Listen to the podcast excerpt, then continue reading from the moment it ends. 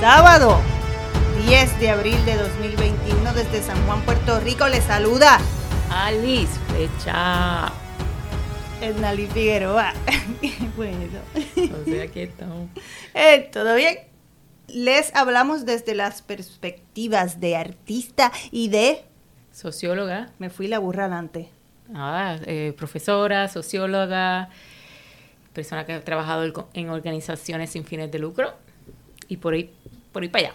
Estás diciendo así como una marca de cotejo, marca de cotejo, Sí, socióloga, marca es de que cotejo. me- a veces se me olvidan.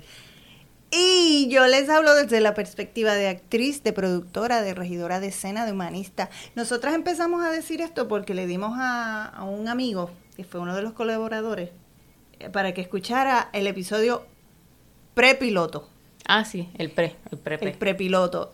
Y entonces él lo escuchó y nos dio sus pensamientos eh, respecto al, a lo que escuchó. Y dijo, ¿saben qué? Sí sería chévere que ustedes dijeran siempre desde qué perspectiva eh, hablan en el podcast. Y lo dejamos. Yo sé que la gente que nos escucha todo el tiempo dirá, ay, otra vez, sí, nos hablan desde la perspectiva de... Pero quien no nos ha escuchado, pues por primera vez ya sabe. Me dio la gana de dar esa explicación.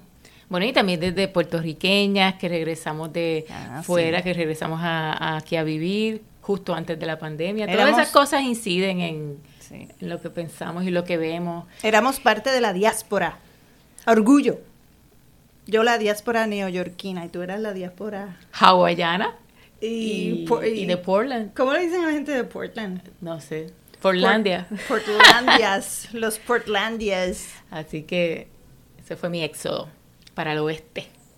Y somos del este, fíjate. De Macao. En la casa. Bueno, Ué. ¿de qué hablamos hoy? Hoy estábamos como, ¿de qué vamos a, Tuvimos que escoger porque hay varios temas, pero realmente queríamos, eh, como no, bueno, siempre hablamos de política, pero era como que queríamos hablar de cosas que, que estuvieran afectándonos directamente y algo que está ahí dando vueltas y que no se va y como que se aleja y vuelve y va y viene es el COVID Está suelto como gavete. está suelto. Así que queríamos, queremos un poco hablar de cómo, qué ha pasado esta semana, cómo las cosas han cambiado, dar nuestra opinión de cómo vemos el asunto. Pues nada, ¿qué ha pasado esta semana con el COVID? ¿Cómo está, cómo está suelto? ¿Cómo es que está suelto? El COVID está suelto como gavete. Yo no tengo la- la- los números. Yo soy muy mal estudiante. Yo he estado esta semana, gente, pero desatendida del mundo. A veces hace falta hacer eso. Sí. Como que no quiere saber nada del mundo. Y yo he estado así. Y he estado poniéndome al día en, en- en cosas de trabajo y de la familia. Y entonces Alice, como es la disciplinada, ella buscó la información. Bueno, pero yo no tengo números ahí que te voy a... Pero tú me dijiste a mí unos estadístico. No, pero bueno, no- lo, lo que ha ocurrido a, gra- a grandes rasgos y de manera general, para especificar eso, es que en Puerto Rico los casos de COVID pues han subido, las hospitalizaciones han subido dramáticamente y eh, la positividad eh, también ha subido, estamos como en un 13%. Eso nosotros, la, la realidad es que Puerto Rico las estadísticas siempre ha estado medias nebulosas y la manera en que se, se, se examina esa información porque pues la cantidad de pruebas siempre ha sido, con- o sea, no ha sido constante, ha cambiado, es lo que está ocurriendo ahora. Tenemos muchas posibilidades de hacer las pruebas, pero las personas no están acudiendo a hacerse la prueba y eso afecta la tasa de positividad. Posi- Positividad. sí, yo creo, no, Mira, estamos quedando feas las dos. Las Bueno. tazas de algo con azúcar. Eh, bueno, eh, eh, así que A ti no te gustan mis chistes, tú no te ríes Sí. cuando yo digo un chiste. A veces son fuertes. Bueno, eh, así que eso ha cambiado, ha subido como a 13, eh, así que estamos en, de hecho Estados Unidos nos puso como en un nivel, nos puso en nivel rojo, está diciendo que no vengan a la isla a viajar, cosa que tampoco es una cosa que a mí me ponga triste, pero está, no, no recomienda Puerto Rico como un destino seguro En lo relacionado con el COVID, porque la, la cantidad de contagio es muy alto. Eso ocurrió prácticamente en la última semana, como que se dispararon esos casos. También las personas que están entubadas también ha subido la cantidad. Al final de esta semana se tomó la decisión de cerrar las escuelas que habían comenzado con un protocolo a abrir las escuelas, no todas, en los municipios donde eh, la cantidad de contagios fueran seguros. Habían cuántas, como ciento y pico de escuelas que se habían No llegaron- identificado, que se sí, podían, por se eso habían dije- identificado. Por eso dije y pico, que se habían identificado que se podían abrir. Esta semana que pasó, Pedro Pierluisi, el que es el gobernador de Puerto Rico, tuvo un mensaje, creo que fue su primer mensaje, así como oficial. Y ahí fue que dijo que volvíamos al modo en línea para las escuelas Sí, se tomó esa decisión. por precisamente porque estaban subiendo la, la- la tasa de con azúcar del COVID. ¡Ay, se rió! Así que eh, eso, eso es lo que estaba ocurriendo. 68 de 78 municipios están en alertas rojas, Mira para allá. que quiere decir que pues los contagios, el número de contagios es alto y no es seguro entonces abrir las escuelas, ¿verdad? Eso es lo, lo que se llevó a la conclusión. Pero también se cambió la orden ejecutiva. Estamos dando aquí como un estado de situación del COVID. Sí, pues, pues, eh, que- que- para el que esté fuera Estamos de Puerto Rico. diciendo lo que sabemos y lo que El, podemos los decir. comercios, se, la orden ejecutiva cambió.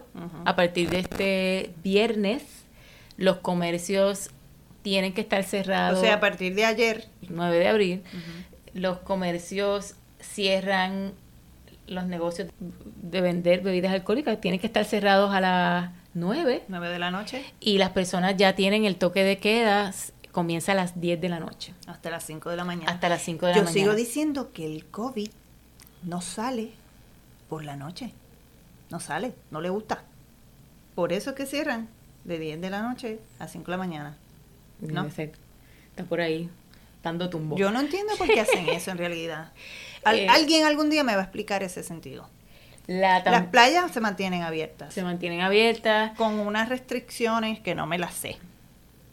Mira, mira, como decía ese comercial, búscalo, hijo. La, algo que también pasó, las personas estaban de mm, Semana Santa y eso implica que fueron a las playas. Al garete.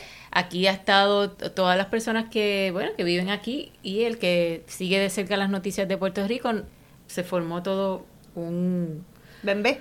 sí, un bembe, un asunto intenso con, la, con las visitas. Eh, porque estaba sin control en la, en la calle. Pero Ella sí estoy- bien es, es que estoy mezclando las not- la, la información. No importa, ustedes Este, este fin de semana Tómanse un sandwichito mientras nos escuchan y traten de descifrar lo que estamos diciendo. salieron muchas tomas y salieron tomas de personas que estaban en las playas, obviamente sin mascarilla. Para mí es obvio porque yo no me voy a meter a la playa con una mascarilla. Claro. Eh, O es, como ca- decía es casi como- meterme con una falda. Como, como complicadillo. Incomodísimo. Así que, eh, pues, la gente no se mete, no está con mascarillas, pero entonces habían grupos grandes tomando alcohol, así que no había distanciamiento.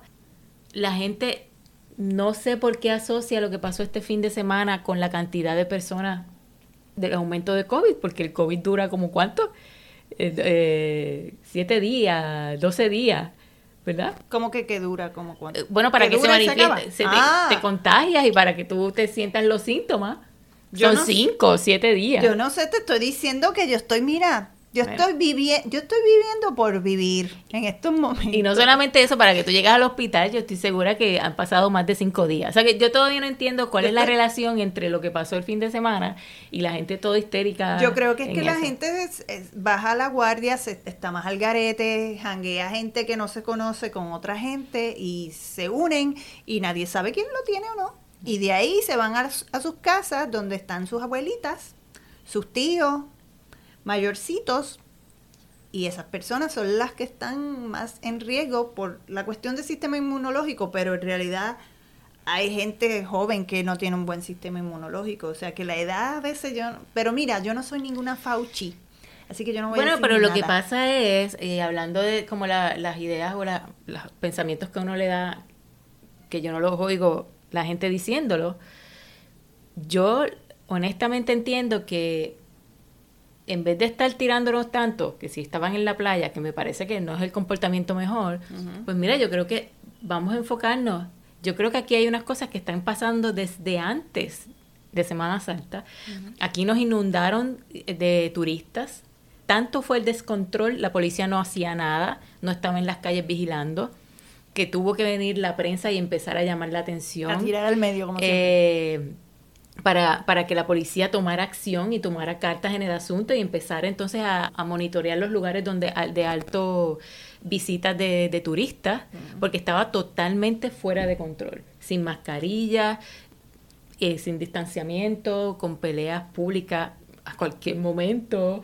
Eh, Estaban como estaba yo en escuela secundaria, en la escuela superior. Y entonces, algo que aquí yo no he escuchado decir es, mira, estos contagios que están ahora, para mí, posiblemente hay una, tiene que haber una relación más directa con los viajes, con todo ese revolú que estuvimos como una semana en lo que se primero en lo que se hablaba, después otra semana más en lo que se controló bastante, eh, porque eso estaba al garete, como diríamos aquí en Puerto Rico, lo que había un revolú en el aeropuerto. a las personas no se le está exigiendo realmente una prueba de COVID. Si la persona no tiene una prueba negativa, puede entrar a la isla y no hay monitoreo. La realidad se ha probado que no hay un monitoreo del Departamento de Salud porque no puede. Así que yo creo que esas son cosas como sustanciales que están pasando desde, uff, mucho antes de la Semana Santa. Pero ahora está la vacuna y hay muchas personas que se están poniendo la vacuna. Hay otras que han decidido no hacerlo. Yo al principio, al principio, al principio decía, yo creo que yo no me la voy a poner porque es que yo no sé cómo eso reacciona, no sé qué, pero ya ha pasado bastante tiempo y dije, mira, tengo la opción de ponérmela, me la voy a poner. Ya me la puse, me puse la primera dosis. Eh, en mayo me toca la segunda. Vamos a ver si me da duro como dicen que da. Alguna gente no, esperamos que no. A mi mamá le dio, no le dio nada. A mi hermanita se puso un poquito ñoñita Vamos a ver qué pasa conmigo. Hay gente que no ha podido reaccionar bien y su sistema inmunológico ha bajado y han muerto. O sea, esto es una ruleta rusa.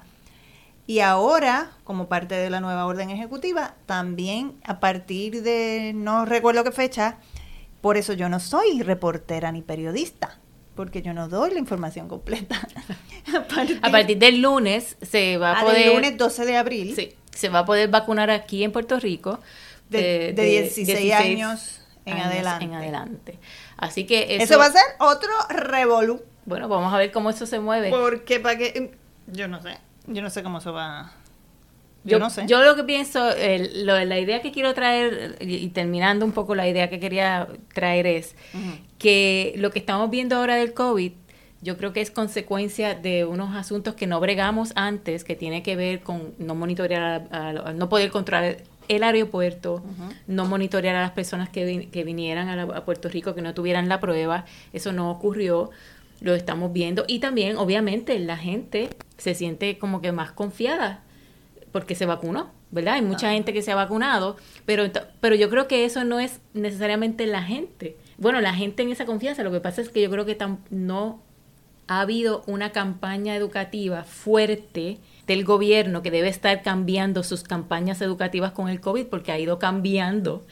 Y entonces de que la gente, recordarle a la gente, mira, te vacunaste y, mostrarle información constante, constante de que te vacunaste, pero mira, todavía queda un tiempo que tienes que estar haciendo esto, esto va a estar pasando, así que la mascarilla tiene que estar, o sea, estar ahí encima. Y tiene que ser una campaña en los medios escritos, en radio, en televisión. Como el quédate en casa. En internet. Sea la madre, quédate en casa, que yo ya yo lo decía como si fuera un himno. Pues entonces lo mismo, o sea, yo creo que no se debe bajar esa guardia, En vez de estar, lo que yo trato es de, en vez de estar atacando tanto a la gente, que sí hay que decirlo, pero mira, yo creo que hay unas cosas de educación que se deben hacer, hay unas cosas que, eh, que el gobierno, pues hay que estar detrás de él para que haga, que entonces que también afectan a la población. Digo, o sea, e, ese es como mi pensamiento, es como, y la gente obviamente hay que decirle, y si uno tiene la oportunidad de hablar con la gente, pero tampoco es que nos estemos matando y sacándonos los pelos y diciendo que horribles somos. Como, creo que no ayuda mucho el proceso. Sí, el estar regaña que regaña, como hacemos nosotras aquí, no ayuda. ¿Cuál era el otro tema?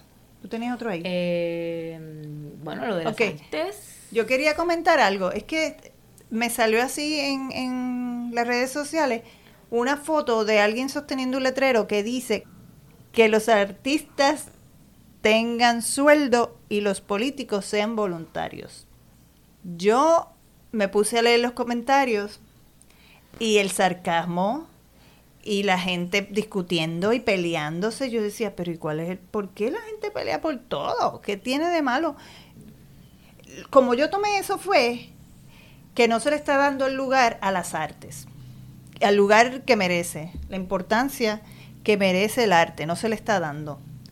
Y a la política, pues se ha, convertido en un asunto de hacer dinero en vez de un asunto de servir, de ayuda al pueblo. No, eso es como que vamos a venir aquí a hacernos de dinero y ya. Eh, Y entonces, pues mira, pues trabaja de voluntario porque como a los artistas y a las artistas nos piden a veces que hagamos las cosas gratis, porque en la balanza el arte siempre está abajo.